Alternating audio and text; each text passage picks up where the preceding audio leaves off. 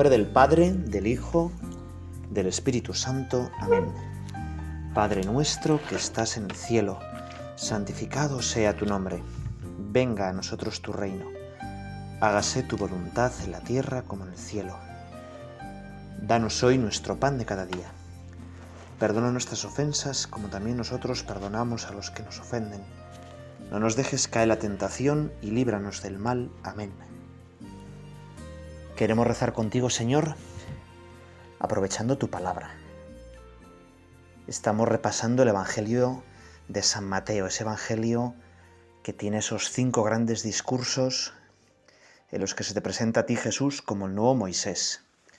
Y precisamente en el primero de esos discursos vamos a escuchar un texto que, bueno, quizá lo sabemos de memoria, pero quizá lo importante no es saberlo de memoria, sino llevarlo a nuestra vida queremos que lo saboreemos este texto, queremos hacerlo nuestro. Es un, texto, es un texto importantísimo. Fíjate que San Juan Pablo II, el que inventó las JMJ, que tanto bien han hecho y harán la Iglesia, en su última JMJ, la de Toronto, lo puso como lema. Una especie de testamento, es decir, bueno, como mi última palabra. ¿Qué os dejo? Bueno, pues os dejo este texto. Vosotros sois la sal de la tierra, la luz del mundo. Los cristianos tenemos que ser sal y luz. Lo vamos a leer, lo vamos a repasar. Dice así Jesús, vosotros sois la sal de la tierra. Pero si la sal se vuelve sosa, ¿con qué la salarán? Solo sirve para tirarla fuera y que la pisotee la gente. Vosotros sois la luz del mundo. No se puede ocultar una ciudad situada en lo alto de un monte, ni se enciende una luz para ponerla debajo del celemín, sino sobre un candelero, a fin de que alumbre a todos los de la casa. Alumbre así vuestra luz a los hombres, para que todos vean vuestras buenas obras y glorifiquen a vuestro Padre que está en los cielos. Jesús nos compara a ti y a mí con sal, con luz. Y la verdad es que Jesús es bastante optimista, ¿verdad? Porque si uno mira su vida, bueno, pues ve más que sal, sosera y bastante oscuridad, ¿verdad? Vamos a coger primero el símbolo de la sal. Fíjate que la sal, bueno, todos sabemos para qué sirve la sal en las comidas. Claro, eh, una de las cosas más tristes que te puede decir un médico es, oye, come ya sin sal, ¿no? Madre mía. Hay gente que está casi acostumbrada a comer sin sal por temas de salud y tal, pero todos los buenos platos con un poquito de sal brillan más. La sal lo curioso es que no quita sabor, sino que lo realza. Todos los demás brillan con la sal. Y yo quisiera pedirte también, Señor, pues una primera cosa de la sal. Señor, yo quiero, igual que la sal, cuando sala los alimentos, desaparece, mi yo desaparecer y que brillen los demás. La sal hace que todo el conjunto sea mucho mejor. Bueno, pues los cristianos tenemos que ser así. Desaparecer y que se luzcan los demás. Desaparecer y que se luzca Cristo. Claro, la sal es muy poquito. Si echas demasiado sal, no sé si has eh, tenido la experiencia de ser un cocinero en medio en prácticas. ¿eh? Que yo me preparo unas ensaladas, entonces echo mucho de lo que más me gusta y nada de lo que no me gusta. A mí me gusta mucho el aceite, la sal, poco el vinagre. Entonces, claro, le echo mucho aceite, mucha sal, nada vinagre, con lo cual el sabor no es el mismo. Entonces cuando la prepara la ensalada, pues mi madre o otras personas, la ensalada me sabe buenísima y cuando la preparo yo, pues me sabe mal. Bueno, los cristianos también somos poquitos en esta sociedad y sin embargo tenemos que dar sabor. Hay otra característica de la sal que quizá no la sabes. La sal eh, en los hornos servía para ponerla como base y hacía que el fuego fuera muchísimo más fuerte. Y de hecho, gran parte de, bueno, de lo que utilizaban a veces para quemar era estiércol, ¿eh? boñigas secas con trozos de sal. La sal es una especie de catalizador. Entonces, claro, Jesús lo que nos está diciendo es que quiere que tú y que yo quememos, que tú y que yo ardamos. Ardamos, ya lo sabemos. Jesús dijo, ojalá he venido a prender fuego al mundo y ojalá estuviera ya ardiendo. Es un fuego de amor, es el fuego de la misericordia. Y tú y yo podemos hacer que este fuego de amor prenda en muchos. Por eso somos la sal. Quizá la sal somos un poco sosos. No porque no tengamos gracia, sino porque nos falta la vida, estamos como medio apagados. Quizá hemos pensado que ser cristianos es cumplir normas o es hacer actos más o menos externos de piedad. Y no es así. Ser cristianos es descubrir el fuego del amor de Dios. Que el fuego del amor de Dios prenda en mi corazón. Y todo cambiará. Y por eso yo tengo que intentar que esta maravilla que es el fuego del amor de Dios toque también a los demás. Otro uso que yo no sabía de la sal y que lo he descubierto al preparar esta meditación es que la sal sirve también como abono. Demasiada sal mata las plantas, igual que demasiada sal mata el sabor de las comidas, pero un poquito de sal sirve para que algunas plantas crezcan. Y también nosotros tenemos que ser como un abono en medio de este mundo. En medio de este mundo que está medio podrido, pues tenemos que darle abono. Porque otro uso de la sal, este es el que más quizá a algunos le gusta, es que la sal sirve para sazonar, para que las carnes no se pudran. Y así se hacen los jamones y tantos embutidos con sal, ¿no? Bueno, pues en esta sociedad los cristianos tenemos que ser como una instancia crítica. Es decir, oye, esto no está bien. Esto que decís que, bueno, pues que la vida es solo pasarlo bien, el placer, bueno, que venimos de la nada y vamos a la nada, que somos pura materia, esto nos pudre. Y por eso la sal eh, pica un poco si se ponen las heridas y sirve para limpiarlas también. Y un cristiano que se calla, un cristiano cobarde, pues no vale para nada. Por eso vamos a pedir al Señor que tenemos también un poco valentía, sin hacer cosas raras, sin meternos en, en discusiones estériles o sin ponernos todo el rato enfadados, pero ser valientes. Quizá la sal también nos sirve porque algunos animales comen sal. Y dirás, bueno, ¿cómo es eso posible? Sí, mira, si vas por el monte, igual ves unos, unas piedras de sal colgando de los árboles y te puede llamar un poco la atención, ¿no? Los que tienen sobre todo cabras, pero también las vacas, necesitan sal y las cabras están sueltas por el monte. Pero todos los días acuden a la sal porque la necesitan. Y entonces el cabrero es muy fácil encontrar las cabras porque sabe que casi todos los días hacia el atardecer irán ahí a chupar la sal. También es un símbolo bonito para nosotros, ¿no? Si queremos que ese fuego de amor no se apague, si queremos que ser abono, preservar de la corrupción al mundo, necesitamos juntarnos. Necesitamos todos los días no chupar sal, sino comer al mismo Cristo, la Eucaristía, ¿verdad? Fíjate que un cristiano que no fuera sal sería como un helado caliente. Un helado caliente no es helado, ¿no? O es caliente o es helado. Bueno, pues algo parecido a nosotros. Si Dios está dentro de nosotros, sin hacer cosas raras, quemaremos, preservaremos de la corrupción, todas estas cosas que te he dicho la sal. Vamos a pedirle al Señor que esté muy cerca de nosotros. Voy a acabar este rato, primer rato de oración, con una anécdota que la viví en el Sadar, el estadio de fútbol de Osasuna. Era un partido plomizo, malo, empate a nada y estaba acabando ya eh, el partido y el rival mete un gol. Con ese gol Osasuna se mete ya en puestos de descenso y bueno, muchos empezaron a irse del estadio y decir, bueno, pues me voy porque total así me evito el atasco, he perdido dos horas de mi vida, qué horror, hacía frío, empezaba a llover.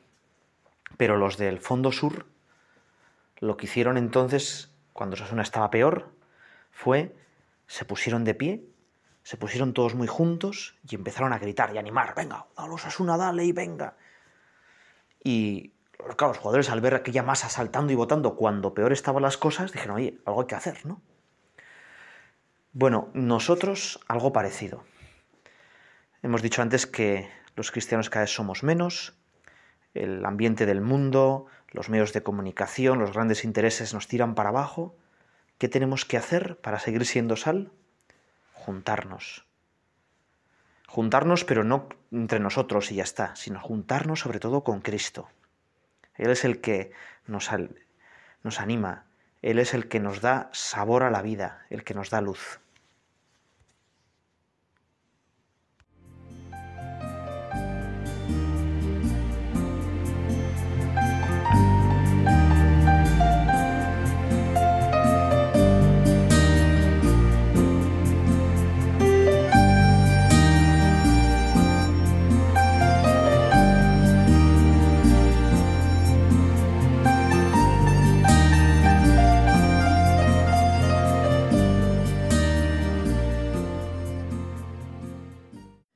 Dice el Papa Francisco que la ley judía prescribía poner un poco de sal sobre cada ofrenda presentada a Dios, como un signo de la alianza.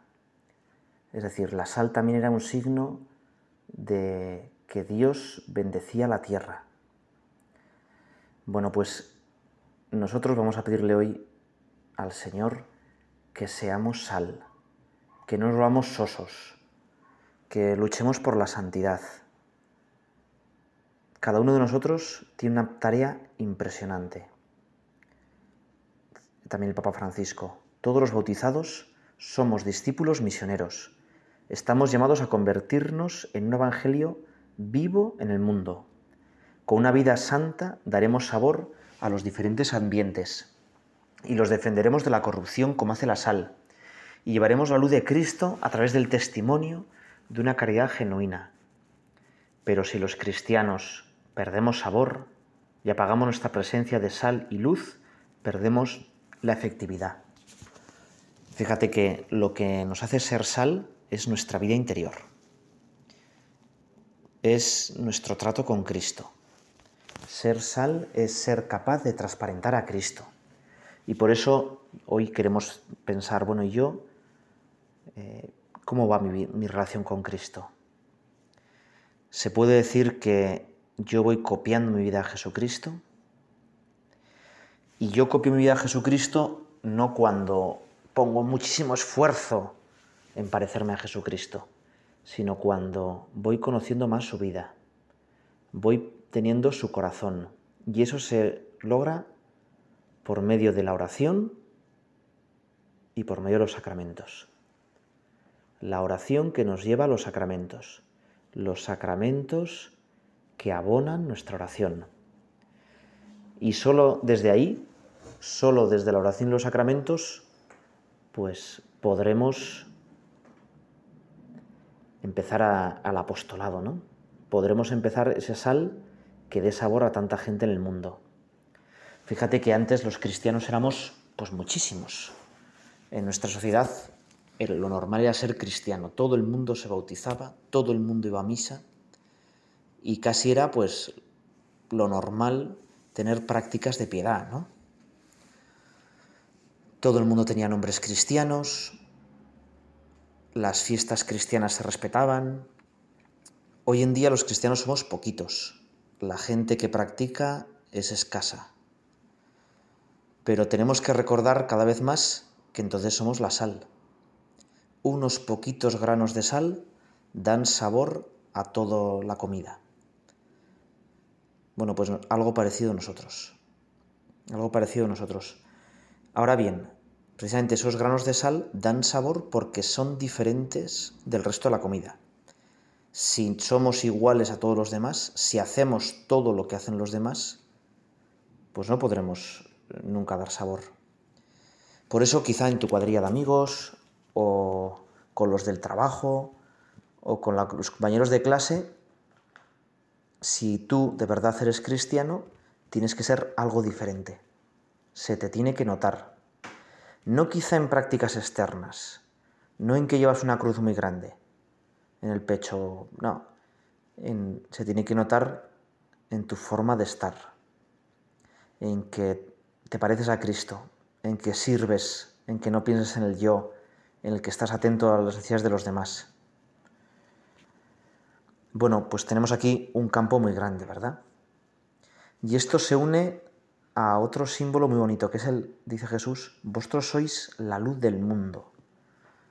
No se puede encender una luz para meterla en el celemín. El celemín era como una especie de cajón, ¿verdad? Vosotros sois la luz del mundo. En todas las celebraciones de la iglesia hay velas. Y la vela tiene como dos significados. El primero es que la vela da luz. Y nuestra fe es una gigantesca luz. ¿eh? Es una gigantesca luz. Fíjate que te voy a poner un ejemplo muy, muy tonto. Mira, hay un, una antigua vía de tren en mi pueblo y esos vía de tren tienen unos túneles bastante largos, más de un kilómetro, de manera que cuando estás en medio del túnel no se ve nada. Han puesto un sistema de luces de manera que en los dos extremos del túnel pues hay unos interruptores, le das al interruptor, entras y ya está. Pero la primera vez que fui a aquel túnel, uno de los interruptores justo estaba estropeado. Así que me metí en el túnel pues totalmente a oscuras no se veía absolutamente nada, palpando la pared y con bastante miedo diciendo, bueno, igual el suelo está un poco estropeado, igual hay algún bache, como no sabes, no has entrado nunca, pues tampoco sabes a dónde vas a ir, ni siquiera si ese túnel está en uso, igual lo han cerrado o hay algún, algún desprendimiento, así que entras con bastante miedo y la oscuridad hace que tengas muchísimo miedo. ¿Cuándo se te quita ese miedo? Bueno, pues cuando alguien desde el otro lado le da al pulsador y entonces se enciende todo el túnel y ya ves que está perfecto, que no hay ningún problema y que sales a un sitio muy bonito, con una cascada, un sitio realmente idílico. Bueno, y pensando en eso, pues yo pensaba que esa luz que se ha encendido en el túnel es la luz de la fe. En el túnel, en nuestra vida también es como un gran camino que vemos que hay un túnel al final y vemos que hay un montón de gente que se mete en ese túnel y que nadie sale. Y uno puede decir, bueno, qué mal rollo, ¿no? Eh, qué miedo. Claro, uno no tiene miedo cuando alguien se mete en el túnel y enciende la luz. Jesucristo se metió en el túnel de la muerte encendió la luz y nos dijo, tranquilos, al otro lado hay un sitio fantástico, vais a ser infinitamente felices. La es luz, la fe nos ilumina también en cosas concretísimas de la vida, ¿no? En para qué vivo, qué origen tiene mi vida, para qué tengo que trabajar, cómo cambia la vida si trabajo con fe por cambiar este mundo o si trabajo sin más, bueno, pues para ganar un poco de dinero o lo que sea, ¿no? Pero decía que las velas, además de iluminar, las velas, cuando se están encendidas, iluminan, dan calor, pero también se gastan. Si la vela no quisiera gastarse, pues no, no alumbraría, no serviría para nada. También nuestra vida tiene que, para ser luz, tiene que gastarse por los demás. Pero en eso, precisamente en gastarnos por los demás, encontramos nuestra felicidad. Gastándonos por los demás, nos parecemos a Cristo. Bueno, pues vamos a pedirle al Señor que, que seamos luz, en medio de este mundo pues que anda tan perdido, que anda pues fascinado, deslumbrado por luces de fuegos artificiales, ¿no? que ¡pum! un segundito y enseguida se apagan, vamos a pedirle al Señor que nosotros seamos de verdad luz, que nosotros de verdad iluminemos a la gente, les mostremos la maravilla de creer. Te voy a contar una otra anécdota más. Esto era un ciego, cuando todavía no había pues, móviles ni nada de eso, un, un ciego que salía a pasear con su bastón de noche. Y él tenía la costumbre de llevar una lámpara de aceite, como la de Aladino, pues encendida. Total que él encuentra a otro y le dice, oye, pero si tú eres ciego, ¿para qué llevas esa lámpara encendida? Si no vas a ver. Y el otro le dijo, sí, claro, yo no veo. Lo interesante es que me vean a mí. ¿no? Claro, para que no le atropellaran ¿no? los carros de, de, caballos o lo que fuera, ¿no? Bueno, pues nosotros algo parecido, ¿no? Nosotros con nuestra vida somos luz, queramos o no.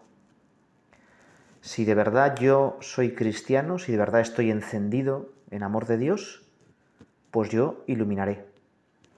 Y en cambio cuando pues me parezco al mundo, pues esa luz mía se, se va apagando. Vamos a acabar este segundo rato de oración con una pequeña oración en la que pedimos al Señor que seamos luz, que seamos sal. Señor, sé que soy sal y luz, sal para salar, luz para alumbrar. Lo mío es deshacerme como la sal, salando a los demás, y consumirme como el fuego, alumbrando y calentando a los demás. Lo mío es ser salero de la vida, y clarear el horizonte de la historia, de la historia cotidiana de cada día. Haz que sea digno hijo tuyo, que sea como tú, sal y luz.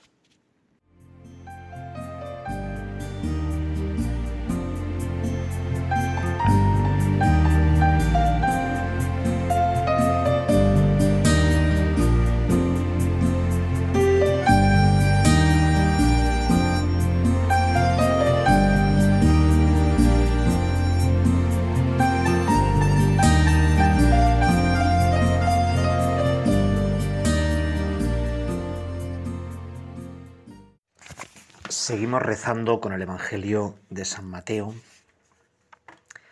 y sigue este capítulo 5 de Mateo. No penséis que he venido a abolir la ley y los profetas.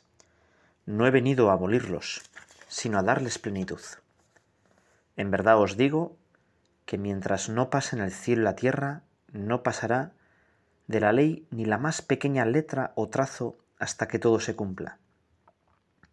Así, el que quebrante uno solo de estos mandamientos, incluso de los más pequeños, y enseña a los hombres a hacer lo mismo, será el más pequeño en el reino de los cielos. Por el contrario, el que los cumpla y enseñe, ese será grande en el reino de los cielos. Os digo pues que si vuestra justicia no es mayor que la de los escribas y fariseos, no entraréis en el reino de los cielos. Jesús pasa a explicarnos la actitud que tenemos que tener ante la ley, en aquel momento los apóstoles conocían la ley de Moisés, pero Jesús con su vida, con sus palabras, nos va a dar una ley como un poco más, no más exigente. Jesús no ha venido a darnos preceptos nuevos. Los preceptos fundamentales están escritos en nosotros mismos. Jesús sobre todo nos da como una nueva motivación. Eh, muchos piensan que las leyes obligan porque está mandado, que hay que cumplirlas porque sí, y se convierten casi en unos esclavos del deber. Pero no es así. Las leyes nos obligan en conciencia no porque estén mandado, sino porque me hacen bien. La ley es una ayuda exterior a mi bien interior. Es decir, se preguntaban los teólogos de la Edad Media, ¿no? Oye, Dios, que es todopoderoso, ¿podría poner otros mandamientos? ¿Podría haber puesto, pues en vez de 10, 14 mandamientos? ¿O podría decir ahora que, bueno, pues que robar fuera bueno? Claro, el problema es que entendemos mal eh, la omnipotencia de Dios.